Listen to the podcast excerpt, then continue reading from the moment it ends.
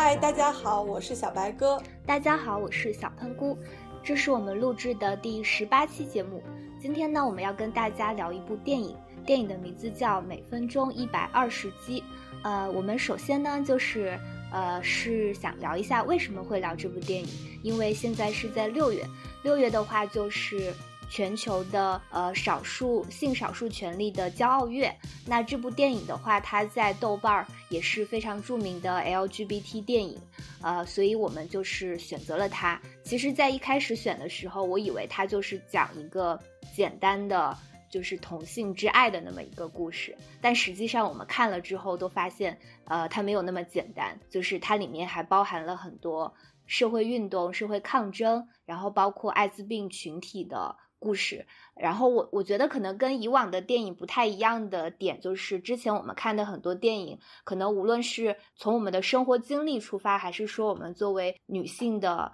视角出发，就每当我们觉得如果不好好准备的话，我们也可以闲扯一下我们自己。但是这次看这个电影的时候，反正我有一个感觉，就是我们军备的时候就是要认真的看很多资料，因为这里面讲的很多东西对于我们而言都是陌生的。我觉得是抱着一个就是很尊敬这部电影，然后看完之后也很敬重的那个过程。呃，小白哥，你有这样子的感受吗？有，就是因为它的故事背景是发生在二十世纪九十年代。看起来我觉得没有那种历史遥远的感觉，但是它当中讲的很多的呃，就是故事背景，你还是嗯，在看之前如果有了解一点的话，会看起来就是观感更好一点，因为你可能中间有些东西并不是很清楚，就是他们在讲什么什么的，然后你回回过头再查资料的时候，可能就是哦，原来他是在讲这个东西，就像就像那个巫血案，他因为就那段妈妈和那个 Sean。在辩论的时候那一段，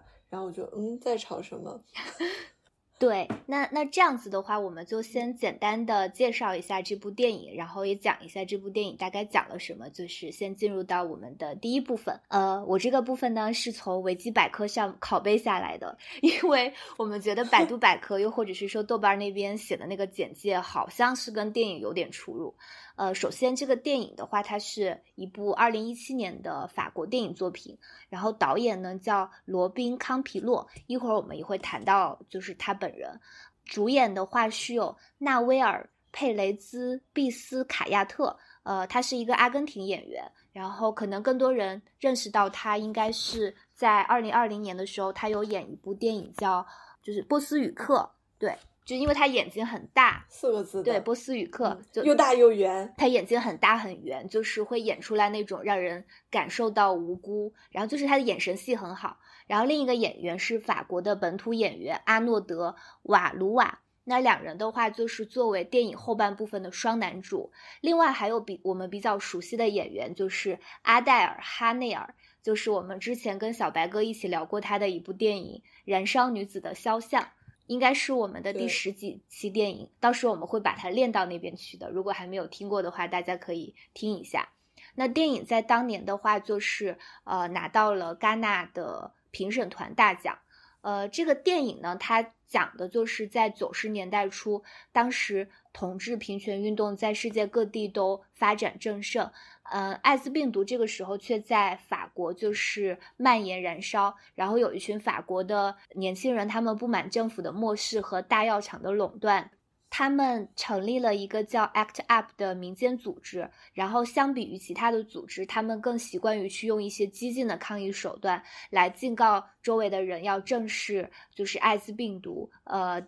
在世界在在法国的蔓延。然后这里面有两个，呃，就是他一开始带入的是一个刚刚加入这个组织不久的一个成员叫内森，然后他呢就是在这个组织里面邂逅了一个叫西恩的，呃。男生，然后这个西恩呢，他就是非常的勇敢，然后又充满了青春的活力。就是，但是呢，他自己作为这个艾滋病毒的携带者，后来在中后段的时候，就是他呃也病发了嘛。然后随着两人一次次的去走上街头，参与各种各样子的抗议，他们的感情也逐渐的升温。但是这个死亡的阴影也亦步亦趋的笼罩着，就是他们的关系。这个这个电影的名字叫《每分钟一百二十集》，小白哥，你来讲一下为什么叫一百二十集？我我看到还有一种说法是，就是如果普通人的心跳是每分钟六十下，LGBT 的群体他需要一百二十下来表达自己的一个生活。嗯，然后嗯，就是导演 Robin 他在采访里面就说自己这个电影的名字是来自于他喜欢的一种音乐叫 House Music，这个音乐大概在那个年代很流行，然后它的拍子是每分钟一百二十四次。他说想表达自己对。嗯，这种伴随那个时代的音乐的一种敬意，这是一种欢乐气氛和忧虑不安相混杂的音乐，完美的体现了当时同性恋群体的一个生生存状况。嗯，就是对，所以呢，就是两人的感情当然也是。没有能够阻挡住死神的脚步，所以在电影的后半段，那个呃，西恩这样一个曾经非常的勇敢、活泼、充满了热情的年轻人，还是死在了这个呃死死在了那个因为艾滋病而就是而死而而选择了安乐死，对吧？他应该是，然后就是最终对对对离开了人，就是过注入那个过量的吗啡，对对对。就是电影，它其实，在前半段和后半段还是就是侧重点是不一样的。就是前半段的话，它其实主要还是在讲这个 ACT UP 这个组织，然后他们的各种呃集会、各种的活动，然后就看上去就是还颇有一点那种有点像这种纪实纪录片的感觉。对，就是，而且它里面其实塑造的人物还是蛮多的，不不仅包括就是后半段突出的这一对同性呃恋人，就是他还有就是比如说这个组织的主席，然后还有一些活跃的各种各样子的人。呃，后半段的话呢，就是在讲这两个人的爱情线索，然后描写这种艾滋病对于同志人群的一个影响。然后呃，这就是我们大概介绍的电影呃基本的情况。那因为里面还涉及到了真实的历史，所以我们第二部分的话就是会呃把其中的一些涉及到真实历史的部分，就是先做一个科普。我们觉得有了这些背景资料，可能对于我们就是更好的理解电影，就会起到比较大的帮助。嗯，那我呃首先来介大概介绍一下，嗯，电影中反复出现的这个 ACT UP。电影的嗯背景是定于上世纪九十年代这个艾滋病的爆发期。当时，呃，法国是成为了欧洲艾滋病患者最多的国家，它艾滋病患者的人数大概是英国和德国的两倍。然后，呃，每分钟一百二十击，它的主角其实，呃，我觉得并，嗯，怎么说呢？起码前半部分它是就是在这个在演绎这个组织 ACT UP 这个词组，其实是一个缩略语，是 AIDS Coalition to Unleash Power。就是艾滋病人联合起来释放力量。我看到的一个资料，他是说这个组织，嗯，初创是一九八八年，在美国纽约是一个关于艾滋病艾滋病人的民间组织。然后一九八九年，这个相当于法国分部也自发的成立，它就是就是刚刚说到的这个艾滋病患者联合起来爆发力量。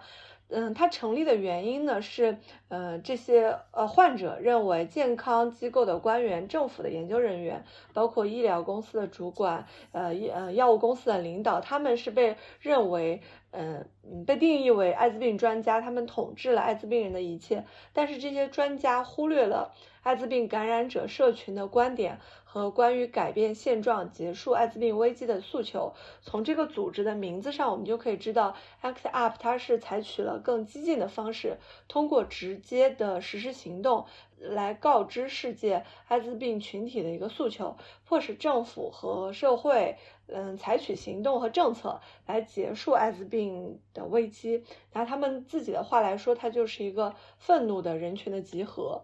嗯，这个电影里面他还提到，就是在电影开场的时候，就阿黛尔这个演员，他们他们这一伙这个 ACT UP 的呃人员是去冲击了一个会场嘛？这个会场就是嗯是由法国政府创建的这个抗癌协会的一个大概是发布会的现场。这个嗯抗癌协会它是 AFLS 的一个缩写。当时是已经成立了三年，但是他们认为这个抗癌协会在这三年里没有实行、没有履行相应的一个呃政府的责任，然后他们在漠视同性恋者、性工作者、瘾君子呃等等，所以导致了巴黎的艾滋病患者每年骤增。嗯，在影片开头，他们嗯回去之后，这个组织内部因为就是当时行动方式激烈就争论的时候，肖恩就站起来就说就是。嗯，因为他们没有作为，所以每年才有就是六千的一个新增的患者。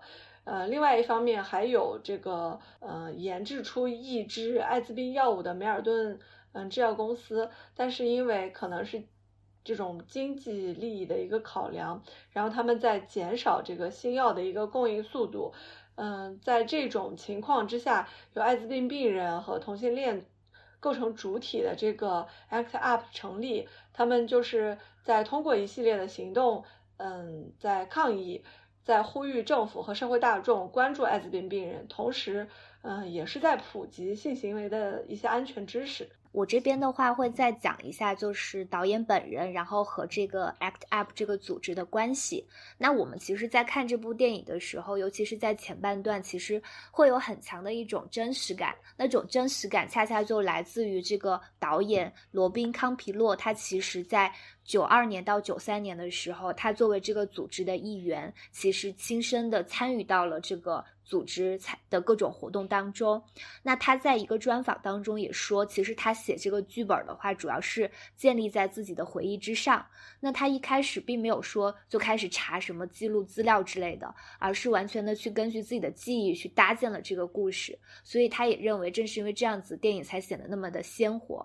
因为他就是基于当年的各种集会。然后那些音乐，还有人与人之间，就他经历的那些情感的张力，然后他就通过自己的记忆写完了之后，他才去查资料，然后再去纠正一些事实上的细节。他他有句话说，觉得记忆不是纯粹的现实，他的想象力，呃，也多少在其中起作用。他说：“我不希望我的电影是一部充满了历史细节的纪录片，他希望是。”一群社会活动家，一个组织的自画像，那这那我觉得这也恰恰就是他实现了这一点，因为我们确实通过这部电影，然后也看到了 act 呃 act up 这里面各种各样的社会活动家的形象，然后也了解到了这样一个组织，它在九十年代就是为了争取这个呃自身权益所做出的努力。有的时候我也在想说，如果没有导演去创作这部电影的话，可能。就不要说世界各地的人，我觉得可能法国本地的年轻人可能也很难知道，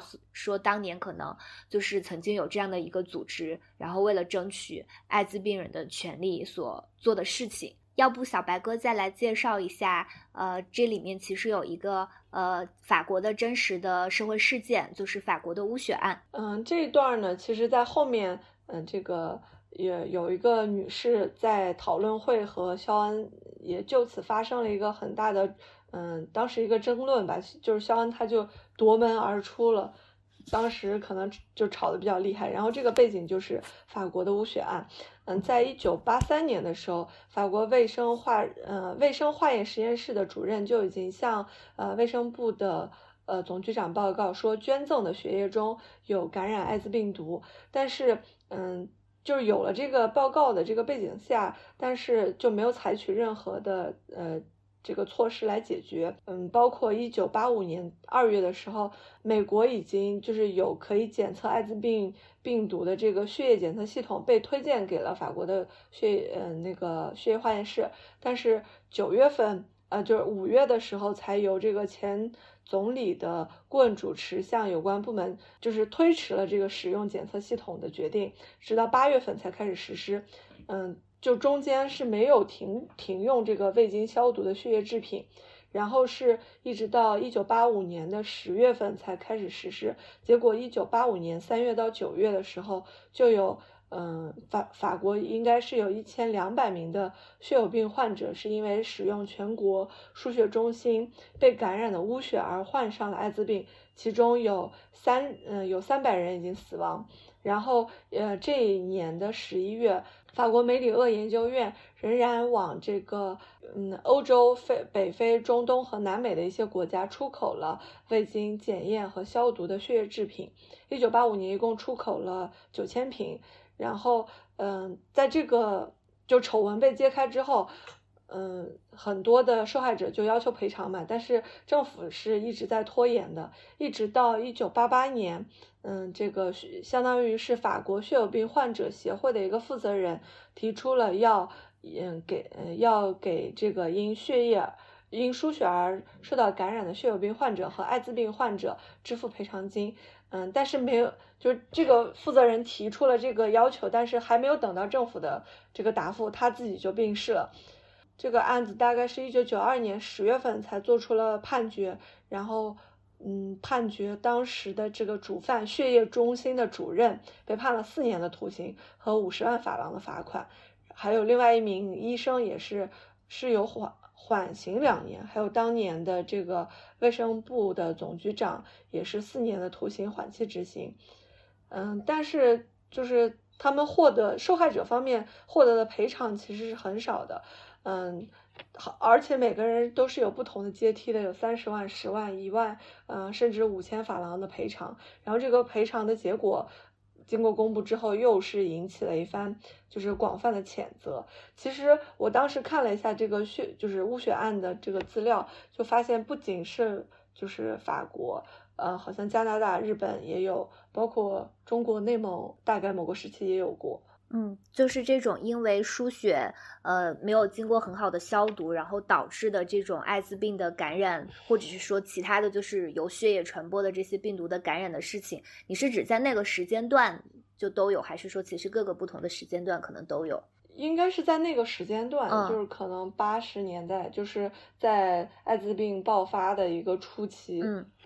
你像看，我看到就是说，嗯。就法国的这个污血案嘛，包括有的人是在医院分娩的时候，嗯，呃，输血，然后感染感染了艾滋病和丙型肝炎之后发作。嗯，就是终身都要靠轮椅生活，就是他是在生孩子的时候感染了。嗯，还有一个，嗯，母亲是有一个，嗯，儿，他儿子是因为在治疗黄疸的时候输入了，嗯，有艾滋病病毒的血液去世了。还有一个登山爱好者，他在登山的时候不慎的摔断了腿，然后也是在输血的时候。嗯，就是被感染了，有很多呃人因为输入了这个污血而身患重病，然后失去嗯家人啊、是朋友啊这种，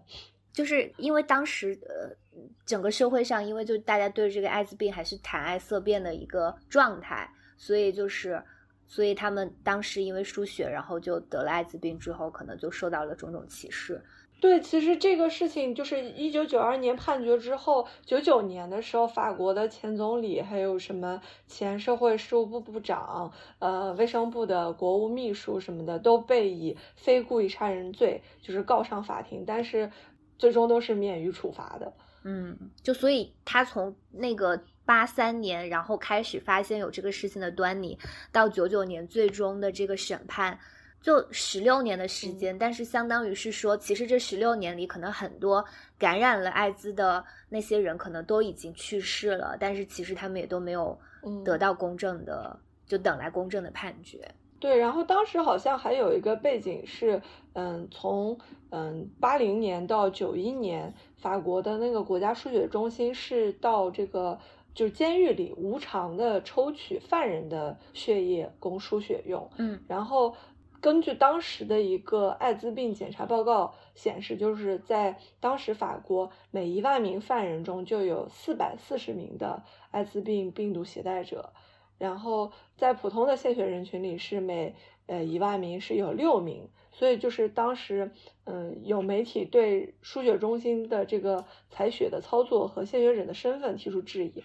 这个点就是你刚刚讲到了，就是监狱里的犯人，然后他因为这个血液的传播而感染艾滋的比率要比社会上其他人高很多，所以这才是这个母亲和这个肖恩争执的点。因为那个母亲她想要推动的就是希望这些人得到有罪的审判，进监狱。然后肖恩他的点就是，我们恰恰知道监狱是最容易产生这种，就是因为血液污染而而那个而被感染的，就是这违反了我们作为 ACT UP 的原则。我们当然希望就是这个社会来追责，但是我们追责的目的难道是为了又把一些人送到监狱里去吗？就是这个点上好像有一些绕，在我们听来就觉得，哎，嗯我们所谓的追责不就是要把人送到监狱里去吗？就是是是呃，我我其实这个我觉得感觉到后面我们真的可以好好的讨论一下。我们在这部电影里面，就是看到他们不停的去去去辩论，乃至可能有一些激烈的争执，但是那个过程，我觉得也是让我们学习到很多。嗯，这个可能嗯，所以我们我们就开始聊一聊。对对对，那行，那我们的那个基本的一个背景介绍就先到这里。呃，接下来我们就是就着影片里面的一些内容，然后去呃讲一讲我们的感受。那前半部分因为就是在嗯讲这个社会组织，它怎么讲它呢？其实很多的镜头都是给到了他们去开会，以及他们去行动。对啊，那就是我们就是得以通过这个，就是看到了一个呃民间组织，而且是一个以激进著称的民间组织，然后他们是如何去协商，然后如何去行动。这里面其实并不是像我们想象的那样，就是好像我们看到呃每一次大就是是多么的团结一心，多么的。的对的，就是大家其实都是目标一致。那但但其实，在那个过程中，但是他们其实就他们里面也会有很多的争执，有很多就是同样是激进的人里面，还有更激进的，大家也会在为自己是不是该使用激更为激进的方式，然后有不同的有不同的。对，嗯嗯，有不同的声音，对你对了那么多次，我觉得你是要插一句很重要的话，你讲。嗯 就是呃，我看到有一个评价，就是说，嗯呃这部每分钟一百二十集里面最塑造最成功的地方，就是这个 ACT UP 内部的冲突和对抗。嗯因为这个就是像小喷菇刚刚讲的，它不是一个我们想象中的这种呃社会组织内部都非常的 love and peace，他们是来自四面八方各个不同群，就是可能 maybe 不同群体的个体，然后每周来集会来发言，大家认同的时候就打响指，不认同的时候就呃对对方发出呲声，然后。其实他们是一直在开诚布公的争吵，然后这种群体里面，甚至你能感觉到，就是有一种戾气，然后他们每个人都是在不停的碰撞中，相当于他们是基本上每次会有一个行动之前都会有一个大的讨论，呃、争论，甚至说这种争论可能是大到这个组织的呃这种抗议行为是不是越界的，然后小到甚至就是他们在每个标语街上张贴，嗯对每个标语、每个宣传语，这个到底要怎么写？每个人都是有自己的，就是不同的想法的。他们就是甚就是看起来是一个很混乱的，呃，非常无序的一群人，但是又感觉到他们特别有生命力。包括后面就是就是大家躺到这个广场上，然后再再再反抗。其实那段我也不知道是在一个什么时期。是基于一个什么背景？大概我忘记了。我刚刚在看你的资料，我好像看到了，就是嗯在你刚才漏掉的最后一段，就是讲乌血案的时候，他有讲到说，嗯呃，嗯，他讲到了说，就是在一九九二年法庭第一次时隔七年，然后对这个案件做出判决之后，那他说当时法庭哦上就是有。受害的母亲说：“一个孩子的生命才值五千法郎，天理难容。”所以呢，在法庭外的时候，就是有一些呃，他说叫预防艾滋病协会，我不知道这边翻译是不是就是这个 ACT UP，啊，他躺在大街上示威。我们其实当时看到的那个场景，就是他们躺在那里拿着十字架，对就你好像经过了一片坟墓一样。然后对对对对，我在想，而且是在晚上。对我，所以然后我在想，是不是其实就是跟这个社会事件是连在一起的？应该是，就是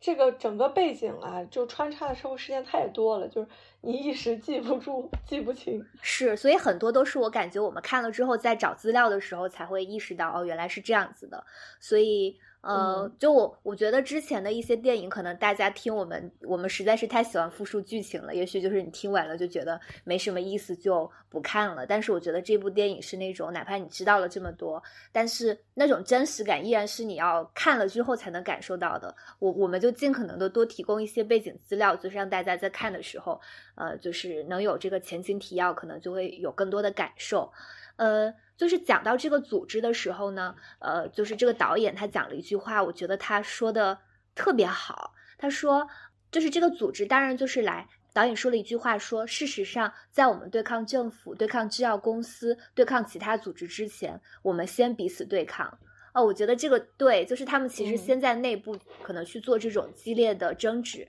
但他自己呢用了一个词叫协商。他说，他其实非常喜欢协商这个说法，就是虽然表面上他们可能为了某一些，呃，为了某一些，就是呃，要不要做什么或该怎么做，就是产生了非常非常大的争执，但我觉得他依然是在一个相对成熟的，然后拥有呃，就是共同的，就是最低最低底线的情况下去做这个协商，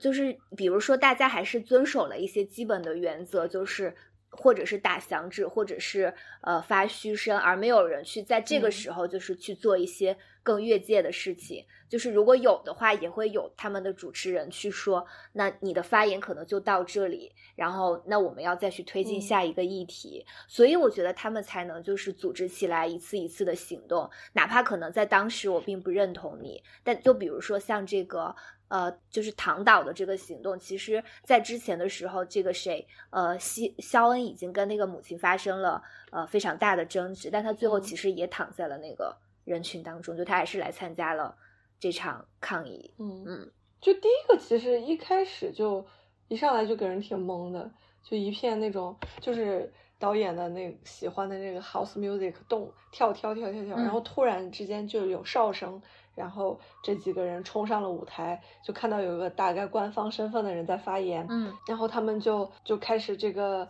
阿黛尔就开始在阐述自己的这个 act up 的行动理念，嗯，就说这个抗癌抗癌协会是多么的无效，嗯，多么的忽视大家的生命，然后就突然之间被扔上他的脸就被扔上了血袋，嗯，然后被这个肖恩用手。用用那个手铐给铐在那里，然后大家就我当时看的时候就一脸懵，然后哦，然后到再又转头到他们的讨论，然后才一点一点就亮就是双方可能温和派和更激进派就内部的一个就争执嘛，嗯，然后再到后面我印象比较深刻的大概是他们去校园里发避孕套，嗯，就是有有的这个老师就。挺欢迎的，说他们说的很重要，你们一定要认真听。但是下面的学生，因为是在中学，应该是在初初高中吧？对，应该是在高中，大概就是学生们一脸就可能不知道是羞涩还是就是并不想听，但是这些人还是在发自己的宣传册，然后走到这个校园里面，他们在举牌子啊，在喊口号。有一个女生就走过来就说，我忘记是她主动说还是就是可能别人要给她东西。嗯，大概他就说，呃，我是不会得艾滋病的，我又不像你们是同性恋什么的。然后这个时候，肖恩就和那个内内森内森就就 kiss 了，就其实他们当时还没有他没有感情线，然后就亲在一起，就是一种示威一样的，就我要亲给你看。嗯。其实好多，我觉得一开始包括他们自己内部约定的，说赞同就是打响指。为什么是打响指，不是鼓掌呢？因为鼓掌声音太大，会淹没这个发言人的声音。就他一边可以表示赞同，我又能听到你继续在说的话。嗯，就感觉嗯很棒，组织的很好。是的，是的，就是从某种角度上来说，我觉得它也可以算是一个你如何去呃组织。一场也不一定要是说，呃，社会运动，我觉得也可以说是组织一个有效的行动的教学片。就是我们可能常常说，很多人大家聚在一起做不成什么事情，因为可能每个人的呃动因是不一样的。然后你怎么如何去寻求这个最大的公约数？你可能就是比如说像那个。前面提到的这位，因为孩子就是因为污血案感染的这个母亲，可能她更注重的就是希望这个政府能够。呃，公开的道歉，可能还有一些就是希望能够在未成年人当中去宣传这个呃避孕的知识，就避使用避孕套的知识，可能还有一些就是他们就是希望这个。大的药厂要怎么怎么样，就是大家可能就是当下最最迫切的需求是不一样的，但是其实他们有就是还是有共同的，就是想要能够引起这个社会对呃艾滋病人的关注，然后能够加速这个药物的开发等等，所以就是大家还是会在一次一次的协商过程当中，就一次一次的对抗当中，然后去。去达到一个所有人都能接受，或者是大多数人都可以接受的的一个过程，就是并不存在那种所谓你们永远是一盘散沙，就是无法被动员起来，因为大家都有自己的小心思。大家当然都有自己的小心思，尤其是说实话，他可能跟就是其他的那种组织，呃，跟其他的组织的表达还不一样，就是在于他们还要去跟时间，去跟死神赛跑，因为。就是有他们当中有一些人，就是是呃艾滋病的携带者，那他可能还没有病发的时候，就是看上去还是很活泼的，就像在肖恩一开始出来的时候，他是一个多么活力四射的年轻人，然后。他穿着他在游他在游行的时候跳啦啦操，他在那个呃低厅里的时候就是那么忘情的蹦迪，你当然会被那种感感染到。可是当他病发的时候，当他躺在床上，当他苟延残喘的时候，而且这种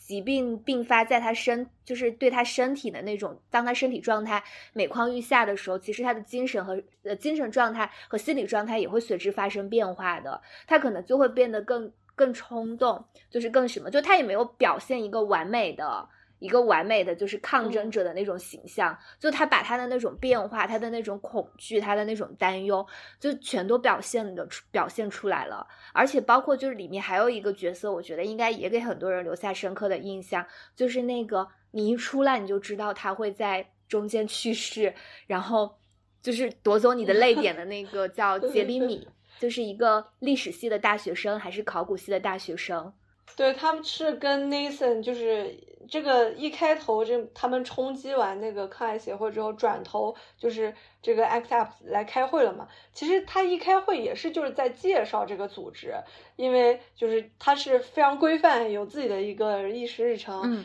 呃，包括什么呃，告知这个新成员这个规则是什么样的，然后他们开始这个讨论会的时候，就首先介绍一下新成员，大家举个手，然后再说一下可能就某一个成员去世了，然后再来总结一下前一次这个冲击抗癌协会的行动，嗯，之后呢又。来安排一下，我们下一次这个行动到底要怎么做？我们要扔多少雪豹？我们要怎么样上到这个楼上去？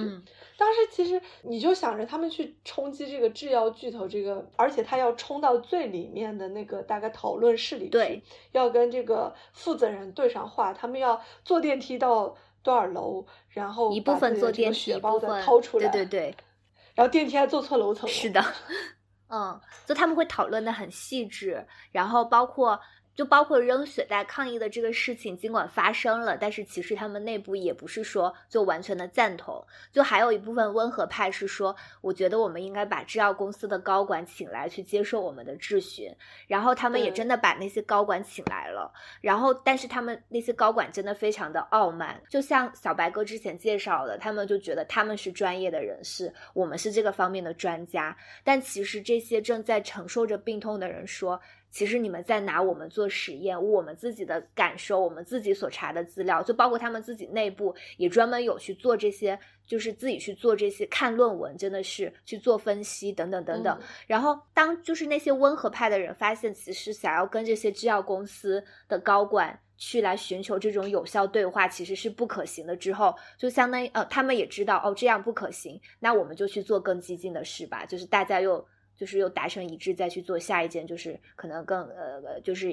就是更激进的行为，嗯，他就真的是那种非常非常真实，一定是一个亲身的参与到里面的人，然后他自己有这种有这种感受，然后但是又不是说非常，就它里面有很多很浪漫的东西，但是又又又觉得其实也有一些冷静的东西，就是交织在一起，然后我觉得。总之就是学习到了很多。就包括他其实啊，不仅是什么议事日程啊，就是他们有一个成员就是会就翻这个。媒体是怎么报道这个 Act Up 的行动的？就是我们扔了血袋，但是却没有一个，但是却没有一家媒体报道。对，而且我有被说服到。他这个，就是我一开始也觉得为什么要扔血袋，为什么要做激进的事情？然后我一开始就是也是觉得不应该去发生这样的事情。但是当肖恩站起来讲的时候，我有被他说服到。因为他说，就是一开始的时候，旁边的两个工作人员甚至就是觉得这是一场闹剧，嗯，然后在就是甚至在笑，然后等到他们真正把那个官员的手一直靠到这个栏杆上的时候，旁边的人才就是感觉到可能真的是有一些冲击到的那种感觉吧，嗯，然后包括就是这个组织的发起人，然后他就是也是就像刚刚小喷菇说的。他们很多人也是在研究这个艾滋病，就是针针对他治疗的一些药物的研究最新到了什么程度，所以他有这个底气去和制药公司的人去谈。嗯，包括后来有一次，大概是在一个会议室里，就是三方坐下来嘛，就是另外一方应该是那个抗癌协官方的那个对政府的那个协会对。然后这个制药公司的人也是姗姗来迟，然后他们也就不欢而散嘛。就是其实他们觉得，就是制药公司的人可能觉得你是一个病人，然后你你提出的各种要求是，你当然是想尽快的遏制住你的病情的发展，但是你不知道这个这个研究多么的。多么的缓慢，多么的艰难嘛！然后他们就会说：“我看了多少多少论文，我知道这个最新的研究的进展是什么样的。你们就是想怎么样？就是说的有理有据。嗯，这个组织真是不简单。是的，就是所以，所以这个导演他才会说，他想拍的就是一群社会活动家一个组织的自画像，然后他就是要拍一部关于艾滋病群体努力想要获取自由和权利的电影。我觉得他做到了。嗯。其实我好像之前没有看过类似内容的，就不是说就是艾滋病或者就是 LGBT 群体的，就是这样一个可能说是弱势群体，他怎么去争取权利。就包括就是我们刚刚所讨论的很多的内容，它每一个细小的点，它怎么去做，它都事无巨细的给你呈现出来，你就是觉得真实，然后 甚至有点学习到了的感觉。嗯，就我们之前可能也看过那种，就是去对抗体制、对抗强权，然后要争取权益的电影，但是我觉得很多电影它可能就是一个勇敢的母亲，一个。正义的记者，就是或者一群正义的媒体人，比如说像那个聚焦，就是又或者是呃，就是什么三块广告牌啊，对，所以他可能更强调的，比如说就是一个特例，或者是说媒体的话，就是他自己本身还是有一个第四权利，是吗？就他还是有自己的那个渠道，有自己的平台，就是没有去没有很少就是有看到说是一群普通的人，甚至他们也不是就是一群。就是自己的生命受到了威胁的人，呃，健康威胁的人，然后去如何形成一个组织，然后去对抗。我觉得，就这才可能是这个电影跟其他以往的电影，我们看起来就它不是个人英雄主义的。对，而且我觉得它是没有那种很宏观的东西，是从比较细的角度，而且不是有一个什么突然的转折，没有，就是你某件事情你就成功了，然后你这个。你的权益就得到保护了，它是一直在一个波动发展的，甚至我们到最后好像也没有看到说字幕上就是惯例的会出来那种字幕说什么经过多年的抗争怎么平平冤昭雪或者是什么什么之类的都没有，就是这样如实的记录了他们在这个过程中，而且也没有美化任何的东西，所以我们就要来讲讲这个两个男主的爱情故事。对，嗯。前面其实也是做了一些小铺垫的，嗯，包括像小白哥讲的那个就很明显嘛，就是当时这个 Nathan 为了，哎，不是 Nathan，是那个肖恩为了挑衅性的，就是去亲了这个内森，然后他当时就露出了羞涩而又甜蜜的笑容，就其实他那个时候就应该就是那种有怦然心动的感觉。后半段就是大概应该有三不止三十分钟吧。嗯，包括他们俩就是接接吻之后，可能就是发生关系，然后嗯。在做爱的过程中就交代了双方是你是怎么感染的，我是怎么感染的。哦，不对，只有只有一个人感染了，嗯。就是就是肖恩是跟他的在十六岁的时候跟他的数学老师，嗯。就做爱的时候感感染了艾滋病病毒，然后他当时也是第一次，然后之后就相当于他是一直活在这个阴影里嘛，嗯然后这个我忘记他们是不是第一次就交代的这么彻底，还是后面有一次在这个暗夜的翻滚之中又又重新讲了一下 Nathan 的，就包括他和他的前男友，什么他跟做爱的时候发现他身上有卡波什么瘤，嗯，对，他好像是分两次来讲的。就他们的感情，你说在那个时候有一定就深刻到某种程度嘛？好像也没有，但是就是在这个肖恩病情开始不断的恶化之后，就他是一个陪伴者一样的。但是我一直不记得他有说那句什么“很抱歉，这个人是你我有记得那一句，吗我有记得那一句，”，是是在他已经进病房吗是在病床上，就是他呃第一次就是有病病床镜头，他去看他的时候，就那个时候，他相当于好像自己退出了这个 ACT UP，就已他那时候感觉都已经很难站起来，就是再再去参加，因为他那个时候我觉得相当于就是他的那个所谓的 T 细胞值就已经降到很低了，就是他已经应该就是就是已经可以是就是已经并发了嘛。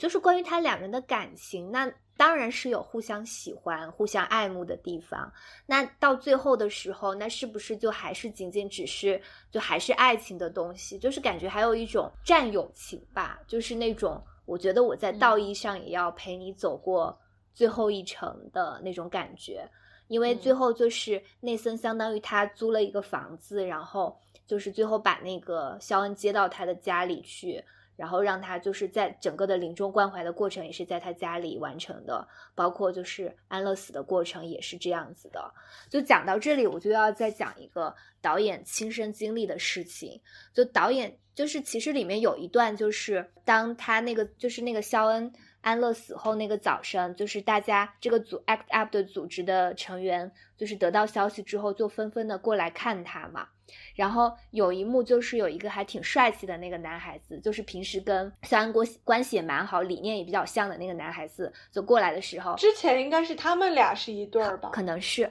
就是然后在那个是的，是的。然后那个，然后那个内森就说：“呃，你能帮他换衣服吗？就是我实在做不了这件事情，就是我没有办法去做这件事嗯情。然后导演说，其实那一段就是他的真实经历，他在那那一段里面，其实嗯就是那个帮那个就是死去的那个人换衣服的那个人。就是他说那一段就是他真实经历的，他说这他就是去换衣服的那个朋友，冲击。，对，那一段里面，那个肖恩的妈妈不是就是有问，几乎问了每一个过来的朋友，你要不要喝一杯咖啡？然后其实，在真实的事件里面，不是那个妈妈在问，其实是一个医护人员在问。他妈妈就哦是非常的温柔。我觉得，包括他的情感的起伏也嗯没有很大，但是那个时候就还是给人给人就是让人觉得还是非常的悲伤，为他的逝去吧。就是包括呃，我那会儿有看一个大概不知道是哪里对这这这两个男生的采访嘛，嗯就是因为他后期就是在在展现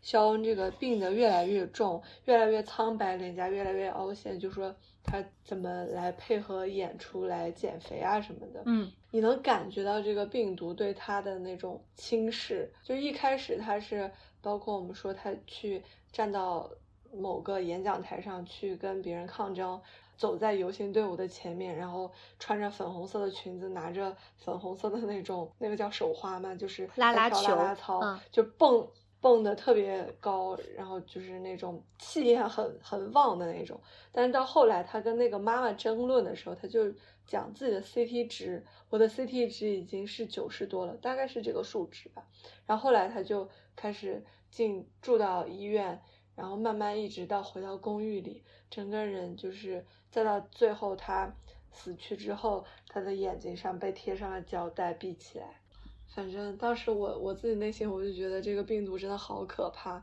让你就是侵蚀你的免疫系统，然后让你整个人就失去了那种活力，然后就慢慢慢慢的死掉。就是那个他住在病床上嘛，就是内森来看他的时候，肖恩就说自己很害怕，然后开始流泪什么的。就当时他已经很虚弱，而且就是内心的那种恐慌吧。然后就内森就帮他守营嘛，嗯，帮他打飞机了。当当时不是护士出去了嘛，嗯，然后我就在我就一直在想，万一护士回来可怎么办呀？那他应该是把那个门反锁上了。我觉得其实。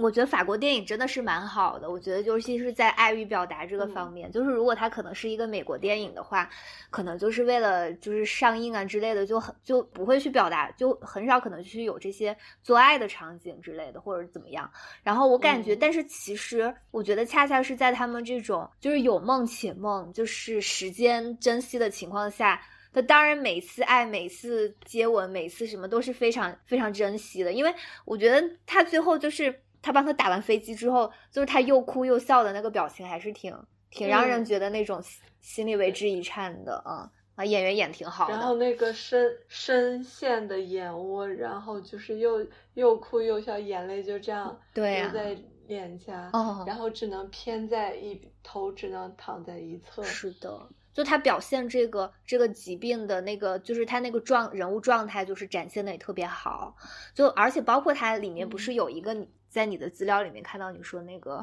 烟尘，然后再到那个 disco 的现场，然后再到那个病毒细胞的那一段，就是那些转场也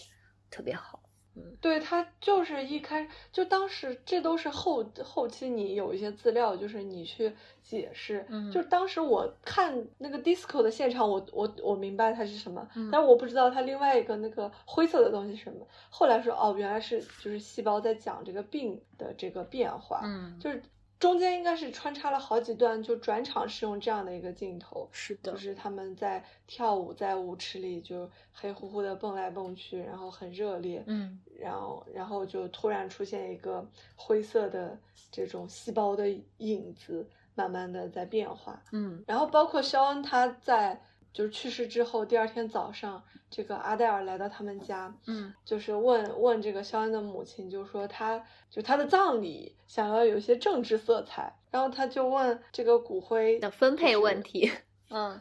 对，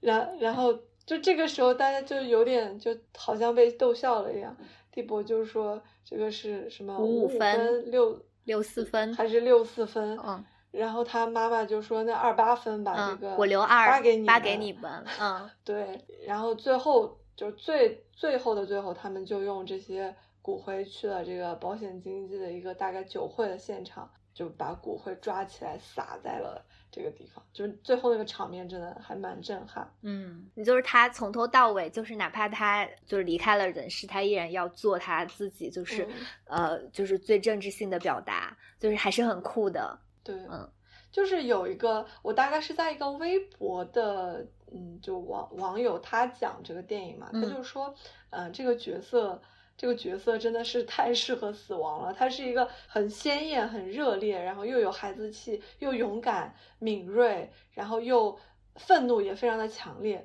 最后就哪怕死了，也要。在成为了骨灰，也要在各种官员或者这种保险经纪的面前呐喊的一堆骨灰。然后就说这个角色，如果他能康复，甚至就是呃是一个健康的状态，也是好的。但是好像你最后只有这个角色死亡，他才是一个完整的故事。而且，如果按照这个导演他自己说的，他为这个朋友穿上了衣服，我不知道他穿的穿衣服的这个朋友是不是就是这个角色。当然，他在他在那个写这个故事的时候，我感觉应该其实这两个人应该是虚构的，他只是可能加入了很多他自己真实的回忆。可是这个就是角色确实非常的鲜活，非常的有生命力。包括我其实没有看这部电影之前，我只是看到了那个海报。你就能够感受到那种生命的张力，对，哇，我觉得真的是太棒了，就是这个角色。看了一下资料，这个演员纳内纳维尔，他在当时出演的年纪大概就是三十一岁，就电影上映的时候，他是八六年的演员，然后就是他本身的那种气质就是很有灵气、很活泼的样子，嗯。但他实际演的这个角色在剧中，我感觉应该就是一个二十四五岁的样子，所以他去世的时候应该也大概只是这个年纪。虽然他们每个人都就面目很清晰，角色特征很明显，但是他也没有跟你交代过我的我个人的背景是怎么样的，我多少岁，我来自哪，我是做什么的，这些都没有，只有一段是他们互相两个人介绍，猜测，猜测他们可能是什么，对，嗯，啊，包括猜测那个阿黛尔，你看他是干什么的？他大概是某个民调机构的这个工作人员，嗯。他就是一个平和的抗争者，很有有一些保守和这个组织，就是那个发起人有点像。而且它里面其实有有一些镜头就是呃一笔带过，但是我们确实能看到这个组织里面就是各种呃各种角色的多元，就是你看到有跨性别者，然后你甚至包括看到有那个。呃，还有那个就是聋哑人，所以还有专门为他去就是打手语来帮他去讲解这个呃，就是组织成员发言的人。然后呃年年龄上其实也是有不同的跨度，然后人种上也有不同的那个种族，然后职业上也是不一样的，等等等等。我觉得真实的就是这个样子的嘛，我感觉并不是什么所谓的政治正确之类的。我们电影就先聊这么多。就是我们就是呃快速而又短暂的，就是聊一下我们的外延环节。外延环节的话，我们其实是想推荐两篇稿子，因为这部电影我们在一开始也讲了嘛，它讲了一个法国九十年代的。就是基于真实的历史，然后而去而去写的一个故事，但其实就是呃，这里面我们不了解的东西很多，我们就是想回过头来，就是看一看国内。那国内的话，可能之前我们呃了解到的，或者是我们甚至就是我们可能讲过许三观卖血记，然后在那里面就是稍微提了一下高晓杰医生他写的那个《我的防艾录》里面，那可能是一段就是关于艾滋病防治的呃，就是真实的历史，但是。可能那个他也不是以艾滋病人的视角去来开展的，他是一个有良心的医生的视角去的。那就是我们想说，那有没有一些其实是中国的病人他们自己的视角去去那个展开的一些内容？然后我们在定向医生就是觉得有两篇稿子还蛮值得大家推推荐给大家去看的。然后一篇的话叫呃中国活得最久的艾滋病人，然后他讲了一个。在八十年代，然后就确诊艾滋病的一个叫呃梦玲的一个一个一个人的故事。然后，其实我觉得这篇很好的一个点就在于说，他也去，他也非常那个生动的，然后去写出来了，呃，写出来了一个点，就是不仅仅是他自己个人，然后在一开始就是得病之后，呃，就是他的恐惧，然后他对生活上的一些，就可能是要今朝。有酒今朝醉，然后以及又是呃克服这种恐惧，然后想办法去通过海外的方式，就是吃到药等等的一些东西。他还讲到了，就是当他有意无意间被打造为了这个领域的明星，然后参与和见证了中国抗击艾滋病事业大跃进式的十年，就是这个过程。因为它里面也涉及到了他跟一些这个政府组织去打交道的过程中所遭遇到的一些事情。因为其实中国的妨碍工作。大概就是从零几年的时候，然后才有开始被当做一个政府项目去重视到了。呃，但是他重视到的原因呢，就是反而就是是因为当时有一个报告，然后让人感受到，如果艾滋病毒泛滥的话，可能会对呃一个国家的经济造成比较大的影响。所以他一开始似乎是因为艾滋病会危及到经济的增长才去。呃，去关注这个问题，而不是从一个人的方式，就是人的角度去觉得，不管是什么原因，那你其实都应该去帮助和呃关注这些可能就是已经感染了，或者是有可能感染的人，以及他也讲到了说，就是在艾滋病防治的过程中，其实早期的时候，那个呃，就是存在着很多种，因为你这个人是一个名人，然后你能去为我带来资金、带来项目，所以我需要你就让你来。但我可能让你来参加完这个项目，不给你发言的机会，你就是作为一个吉祥物、一个符号在那里。然后我跟你参加完了之后，官员还要说你不要跟我们一起去吃这个饭，就是还会发生这种事情。所以，我我觉得它里面就是采访了一个清华大学公共关系学院的一个一个什么社会政策研究所的一个所长，就是我觉得他讲的有两段都挺好的。他说。是因为艾滋病危及人的生命和健康，所以我们才去关注和帮助这些人啊。就是无论是他们是主流社会的，还是非主流的，是处于边缘的，就是他们是呃，就是就是是主观上感染了，还是怎么怎么样，就这些怎么怎么样，我们是应该因为这个原因去关注，而不是因为他危及了经济增长才去关注，而且他还说了一句话，说就是我们在早期的时候没有注意到说在就是不歧视呀、保护隐私这一些，后期我们也开始去渗入这些观念。但他又问的就是说，那你现在开始去说这些关怀呀等等，那你究竟是基于一种策略上的考虑，还是说你真的是基于你价值理念的必然？因为很多在执行的层面上，你发现其实大家还是抱着那种。非常恐惧的，呃，就是或者是歧视的东西，但只是说，因为我们在主流宣传上说你要你要不歧视，你要保护隐私，我觉得他反正谈的很好，就是总之就谈的挺好的，就是大家可以好好的看一看。然后第二篇呢，是我觉得包括这个电影里面都没有特别的去讲的，就是他讲了一个女性视角的问题。然后他他谈论的就是说，其实在中国，他他就是采访了一个人，然后那个那个人她是一个呃，就是在农村然后感染艾滋病的一个女性，也是这个呃记者他联系了十几个人里面唯一一个就是愿意出来讲一讲的人。然后他里面也讲到了说，其实，在呃，讲到了一个数据，就是二零二零年底的话，我国报告现存活的女性艾滋病患者有二十七万有余。然后，女性在社会角色、经济收入等方面与男性的差异，使得她其实又成为了本来就是弱势群体感染者中就是更为弱势群体的人。其实，在用药方面的话，他们还面临着一个窘迫的困境，就是。其实它跟很多其他的病，我觉得也是有这个共性，就是很多的药物都是根据男性的生理特征去来限，就是来设计的嘛。所以对于女性而言，就是规定的药量其实超过了他们本应该服用的剂量，就是本身你服用抗药的药物就会出现副作用，然后他们可能就会在身上出现更大的副作用。就当然它里面讲的不仅仅是这一点，就是它还涉及到了就是关于说一些观念上的呀，然后一些等等等等。就总之这两篇稿子都。挺好的，我觉得是属于就我在搜集资料的过程中能够看到，就是能够基于就是艾滋病人的视角，然后又是在中国本土的，呃，就是能够稍微稍微深入的探讨一下这个问题的稿子吧。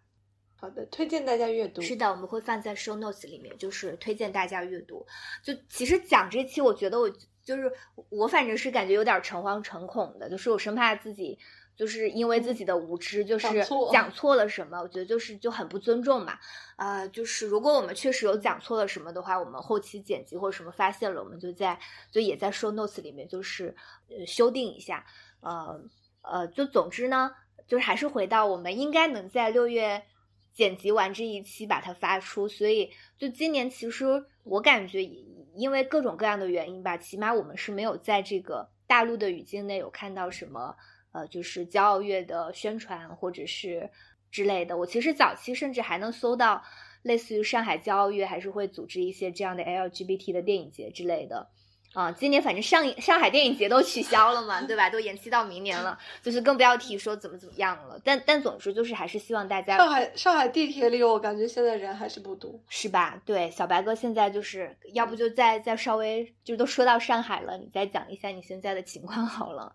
我现在就是日常上班呀，我没有什么影响。但是上周上周末的时候，因为又有好几个区要大筛，我所在的这个区也要大筛，就是大家又开始人心惶惶，害怕狼来了的故事再次发生。我我就莫名其妙的买了很多的菜，害怕风控。嗯，结果我到现在还在吃着那些菜。嗯，就是。总之就是希望，哎，我就是硬上一下价值吧。就是我们大家都知道，生活在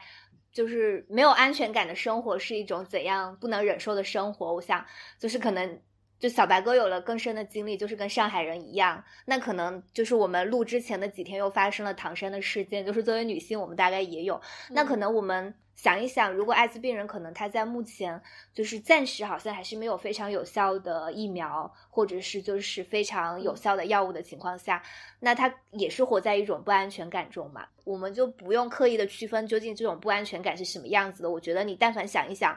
就是让你不安全的地方，我们就多一份同理心嘛，就是以及希望药物研发的可以更快一些啊，然后，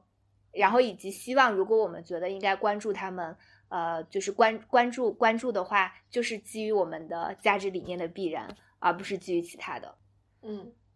同意。那我们今天的节目就到这里啦，下期再见，拜拜，拜拜，拜拜。